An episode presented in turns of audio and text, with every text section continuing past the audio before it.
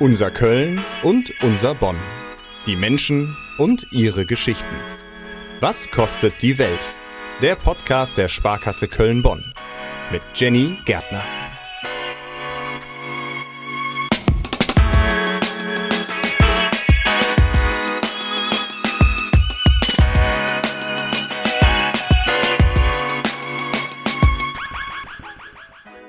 Merke ich, dass ich schwul bin? Das ist eine Frage, die eine der Hauptfiguren in Heartstopper erstmal googelt. Das ist ja eine absolute Halbserie gerade und ich finde, die zeigt ganz gut, wie sich so die ersten Schritte als queere Person anfühlen können auf der Suche nach der eigenen Identität.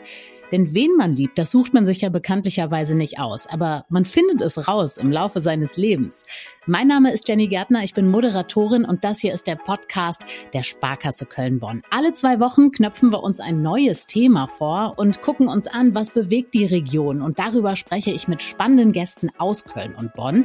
In dieser Folge geht es um das queere Leben.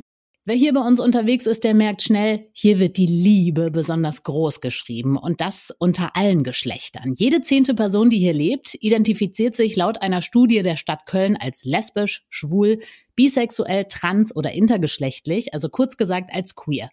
Der CSD in Köln ist der größte in ganz Deutschland und die drittgrößte Parade Europas. Auch die Sparkasse Köln-Bonn, die hisst die Regenbogenflagge als Zeichen der Solidarität und unterstützt die Community schon seit vielen, vielen Jahren. Aber wie fing das eigentlich alles an? Also was macht die Region Köln-Bonn so besonders, dass alle Menschen, die hier leben, sich wohlfühlen können, egal wer sie sind und egal wen sie lieben?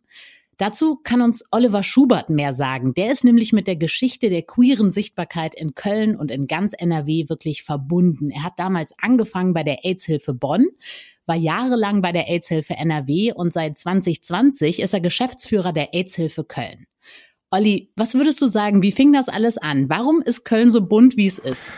Ich glaube, das liegt daran, dass hier tatsächlich die LSBTIQ queere Community sich ein Zuhause geschaffen hat, aber auch die Stadt gemerkt hat, oh, es gibt ja ganz viele queere Menschen, die bei uns seit Jahrzehnten leben und die haben hier viel in der Stadt verändert, dann schmücken wir uns auch ein bisschen damit. Das ist so ein Wechselspiel. Aber wieso ausgerechnet in Köln? Also es hätte ja auch jede andere Stadt sein können.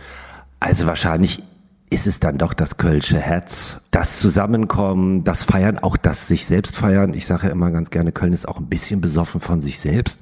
Solange das immer im Rahmen bleibt, finde ich das auch irgendwie völlig in Ordnung.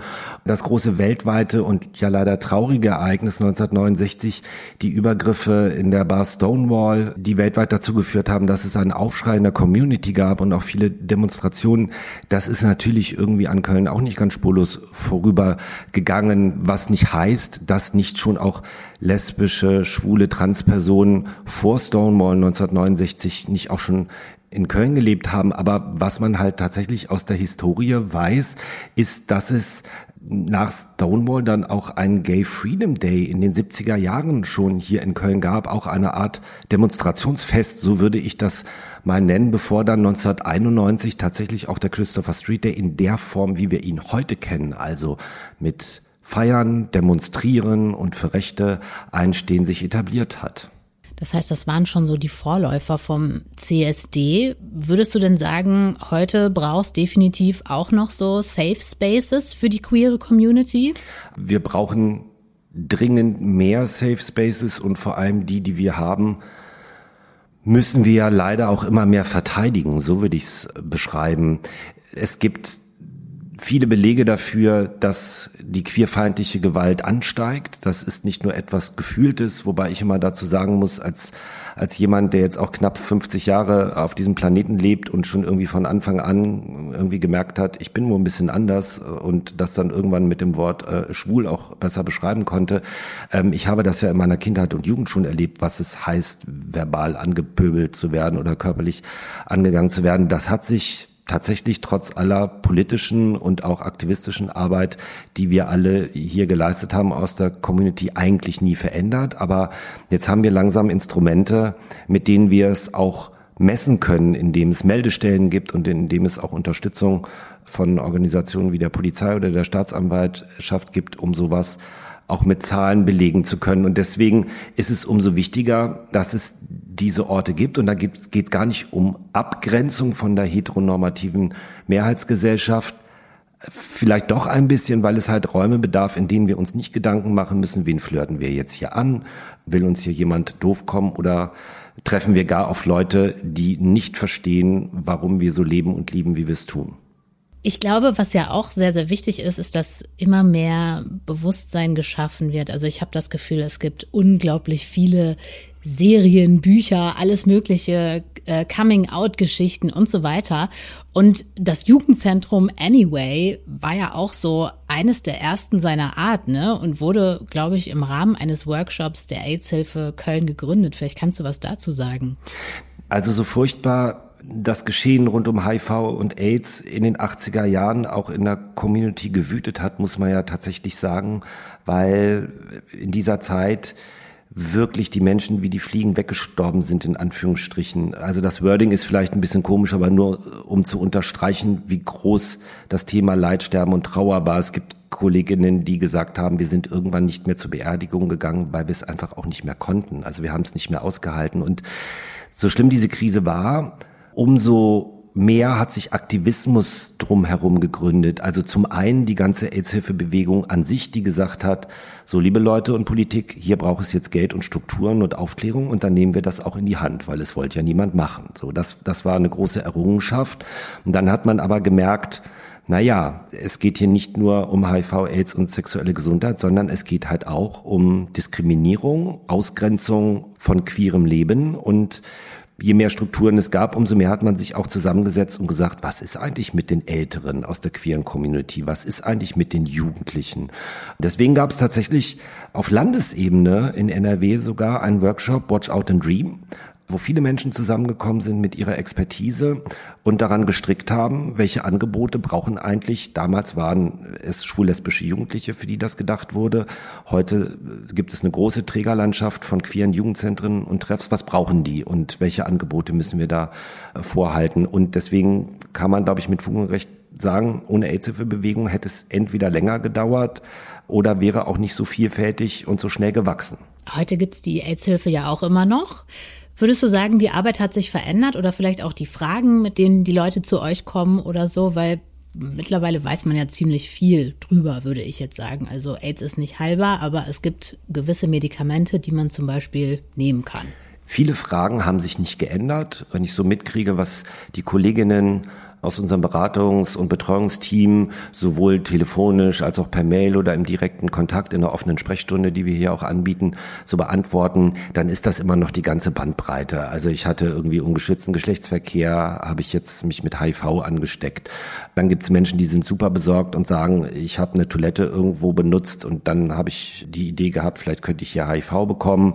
Bis hin zu wirklich elementar wichtigen Fragen für Menschen, die sich mit HIV infizieren, weil es dann doch immer noch mal eine sehr einschneidende Diagnose ist. Was bedeutet das jetzt? Welche Medikamente muss ich äh, bekommen? Wie komme ich daran? Und was heißt das für mein restliches Leben? Und wie du richtig gesagt hast, wer sich heute mit HIV ansteckt, kann aufgrund der guten unterschiedlichen Medikationen, die wir zur Verfügung haben, hat eigentlich eine chronische Infektion. Was sich leider aber überhaupt nicht geändert hat, ist die Ausgrenzung und die Diskriminierungserfahrung, die Menschen mit HIV machen. Im medizinischen System nach wie vor, im Freundes- und Familienkreis. Und da ist die Wirkmacht von Stigma rund um Sexualität, HIV und sexuelle Gesundheit nach wie vor so groß, dass das für viele Mythen und sehr skurrile und auch gemeine Situationen gegenüber Menschen nach wie vor immer ausreicht. Und deswegen ist es unsere Aufgabe, da immer gegenzuhalten und dafür zu sorgen, mit unseren bescheidenen Mitteln, die wir haben, ähm, hoffentlich so viele Menschen wie möglich zu erreichen. Auf jeden Fall. Also gerade auch schwierige Themen, ne? Da sagen Leute auch gerne mal, nö, du, äh, ich gehe mal weiter zum nächsten Thema und HIV gehört wahrscheinlich dazu, zu schwierigen Themen.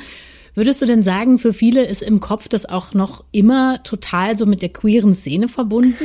Mm, da ist ja auch was Wahres dran. Nach wie vor hauptbetroffenen Gruppe von HIV sind äh, schwule Männer und Männer, die Sex mit Männern haben.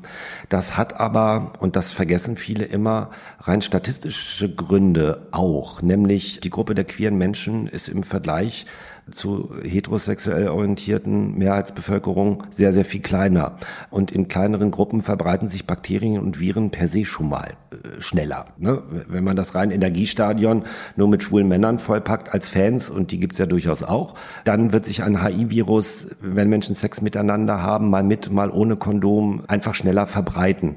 Dennoch gibt es andere Gruppen, die oft nicht so im Fokus stehen. Also Menschen mit Migrations- und Fluchtgeschichte haben häufig ein Thema mit HIV, weil entweder in ihren Ländern keine gute Aufklärung passiert ist, weil keine Schutzmöglichkeiten zur Verfügung gestanden haben oder, und das ist noch viel schlimmer, weil es in ihren Ländern Repressalien gegenüber der queeren Community gibt und deswegen dort auch so etwas wie AIDS-Hilfe oder Beratungsstellen gar nicht richtig arbeiten können, weil sie ihre Zielgruppe auch nicht erreichen. Wenn man sieht, wie in Uganda gerade Gesetze erlassen worden sind, dass man queere Menschen oder auch Menschen mit HIV, dort steht Geschlechtsverkehr mit Menschen äh, mit HIV unter Todesstrafe. Wenn man solche Gesetze erlassen kann, dann ist ja auch sehr deutlich, dass Prävention nicht funktionieren kann, weil die Zielgruppe halt nicht erreicht wird. Lass uns gedanklich ganz schnell wieder ins bunte Köln kommen. Gerne. Wir müssen natürlich in dieser Folge auch noch über den Christopher Street Day reden, ist ja wohl klar. Würdest du sagen, es ist mittlerweile so der schwule Karneval, so alle kommen her und feiern wild, oder hat es auch immer noch was von dieser ursprünglichen Idee und dieser Demonstration und diesem Protest? Das ist mein absolutes Lieblingsthema. Da gehe ich nämlich ab wie Schmitz Katze. da hat sich gar nichts dran geändert. Es ist tatsächlich nach wie vor hauptsächlich eine Demonstration und eine Veranstaltung, die für die Rechte und die Gleichstellung queerer Menschen steht.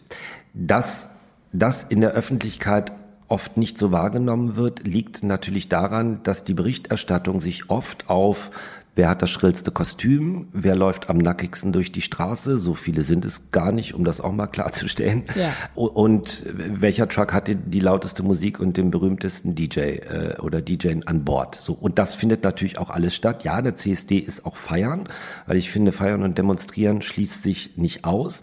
Aber für die, die dann immer noch Fragezeichen haben, die lade ich immer gerne dazu ein. Guckt euch doch mal beim Cologne Pride auf der Seite an, wer von den fast glaube ich, 240 Gruppen waren es in diesem Jahr, da mit demonstriert. Sicherlich auch Wirtschaft und äh, andere Organisationen, aber der große Teil der Fußgruppen und Wagen, die da mitlaufen, sind NGOs, also soziale engagierte Vereine, sind ehrenamtliche und sind Initiativen, die aus der queeren Community entstanden sind und die sind immer in der Mehrzahl und es hilft natürlich auch die politischen Botschaften äh, des CSDs äh, äh, sich durchzulesen. Es ist halt immer die Frage, wie viel möchte man sich informieren oder konzentriert man sich auf ein Klischee, was man auf Bildern sieht und denkt, ach, da sind sie wieder und äh, feiern nur so doof rum. Das ist mitnichten so.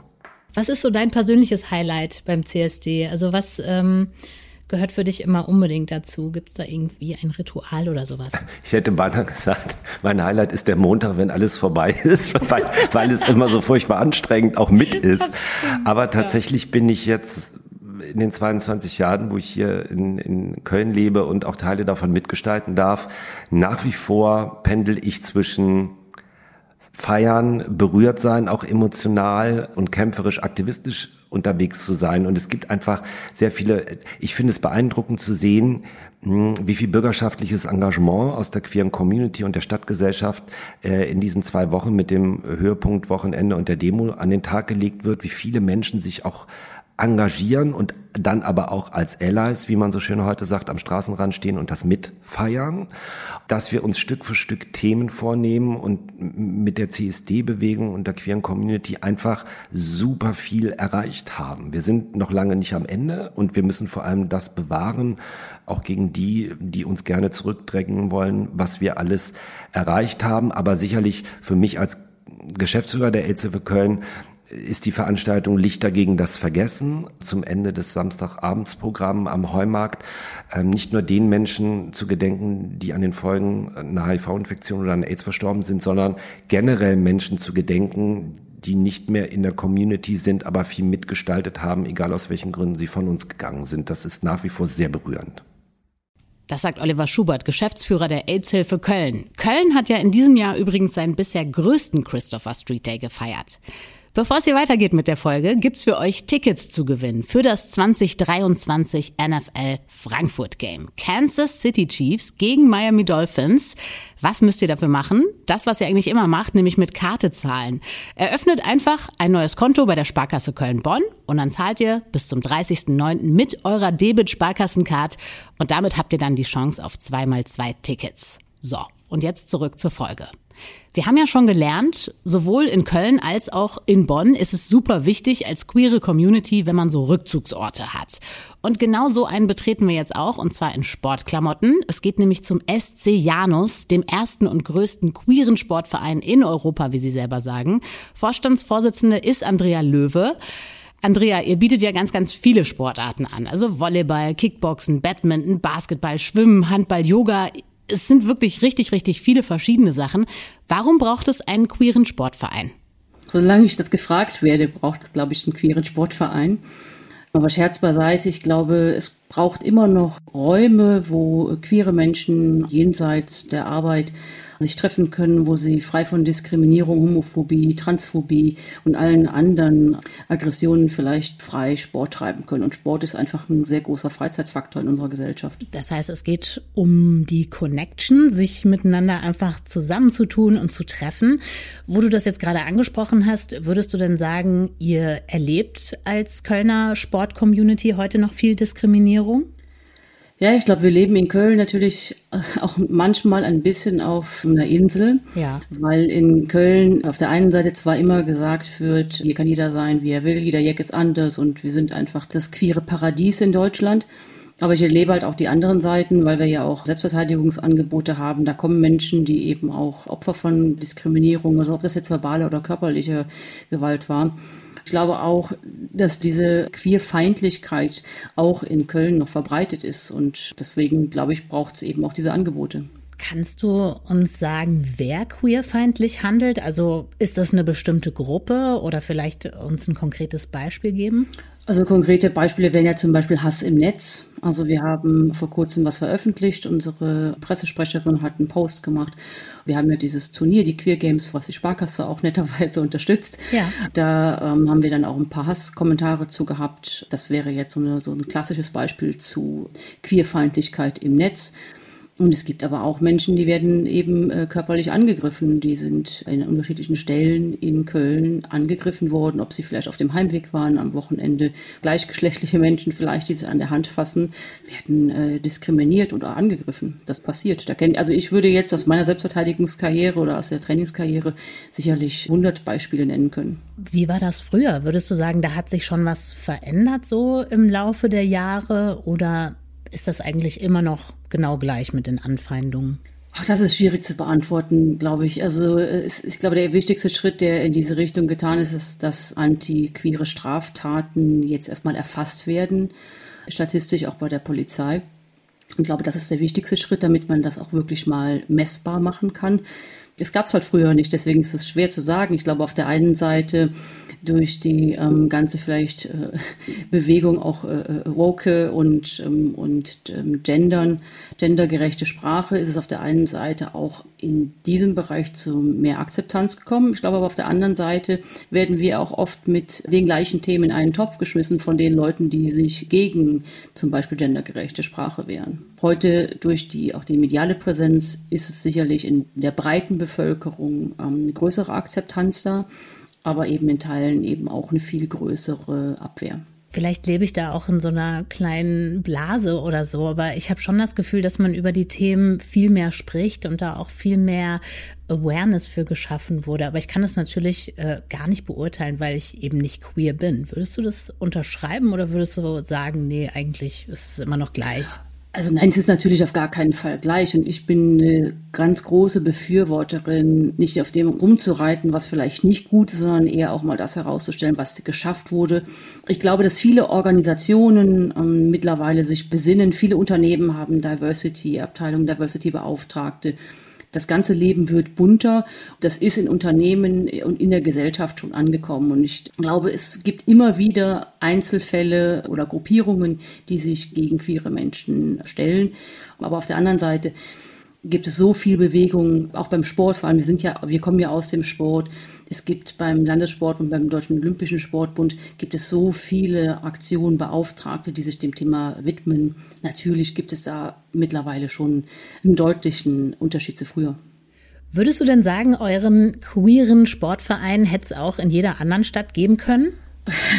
Ich glaube, dass es natürlich in Köln vielleicht ein bisschen einfacher war weil die kölsche Mentalität dem bisschen entgegenkommt. Aber es gibt ja auch in anderen Städten in Deutschland queere Sportvereine, die auch ähm, Berlin und Köln haben gleich große Vereine und gleich große Zahlen. Hamburg, Frankfurt, München, um jetzt mal die größeren Städte zu nennen, da gibt es auch queere Sportvereine. Ich glaube, was unseren äh, Verein in Köln so besonders macht, ist auch, dass wir es geschafft haben, damals, sagen wir, Männer und Frauen, die, also erstmal haben sie ja schwule Volleyballer gegründet und dann kamen irgendwann auch die Frauen dazu, dass die es geschafft haben, gemeinsam den Verein zu stärken und groß werden zu lassen. Weil in vielen anderen Städten gab es Vereine für Lesben oder für Schwule. Da ist es bei uns doch ein bisschen diverser. Die Queer Games, die ihr veranstaltet, die hast du ja gerade schon angesprochen. Was passiert da? Also auf die Queer Games sind wir ziemlich stolz, weil das das erste große Turnier, Multisport-Event des SC Janus, seitdem wir die Gay Games 2010 äh, in Köln ausgerichtet haben, ist. Also es ist ein Multisportturnier, wo sich äh, mehrere Sportarten zu einem äh, Turniertag zusammentreffen. Da kommen über 500 SportlerInnen aus ganz Europa und feiern erstmal am Freitag eine große Opening Party, die der erste Bürgermeister der Stadt eröffnen wird. Und am Samstag wird den ganzen Tag um Medaillen gekämpft. Abends gibt es eine große Sportparty. Ja, und wer mag, kann am Sonntag noch zu einem Drag Brunch und das Wochenende ausklingen lassen.